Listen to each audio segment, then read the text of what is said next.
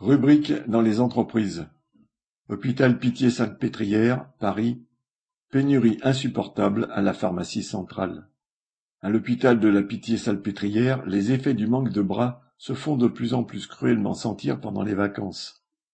Tous les services sont touchés, et en particulier la pharmacie centrale, ou pharmacie à usage intérieur, PUI. Il manque des pharmaciens, des préparateurs et des aides-soignants pour la logistique. La PUI est un rouage essentiel de l'hôpital.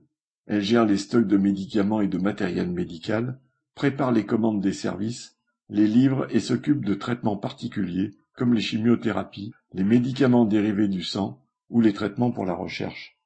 Elle gère aussi la stérilisation pour les blocs opératoires et a une officine pour les patients venant de chez eux.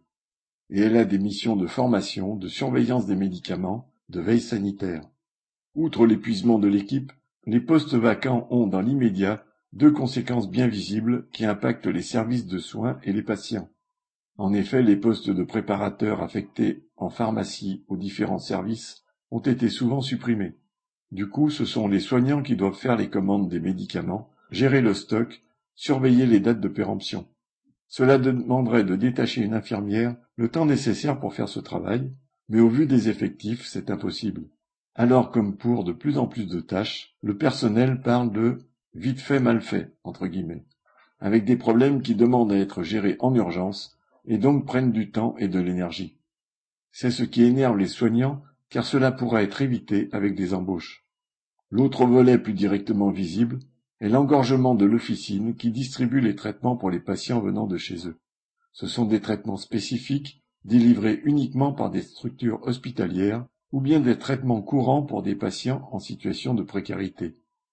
Le personnel qui délivre ces médicaments est passé en quelques années de 3 à 1, mais le nombre de patients venant chercher leur traitement a explosé.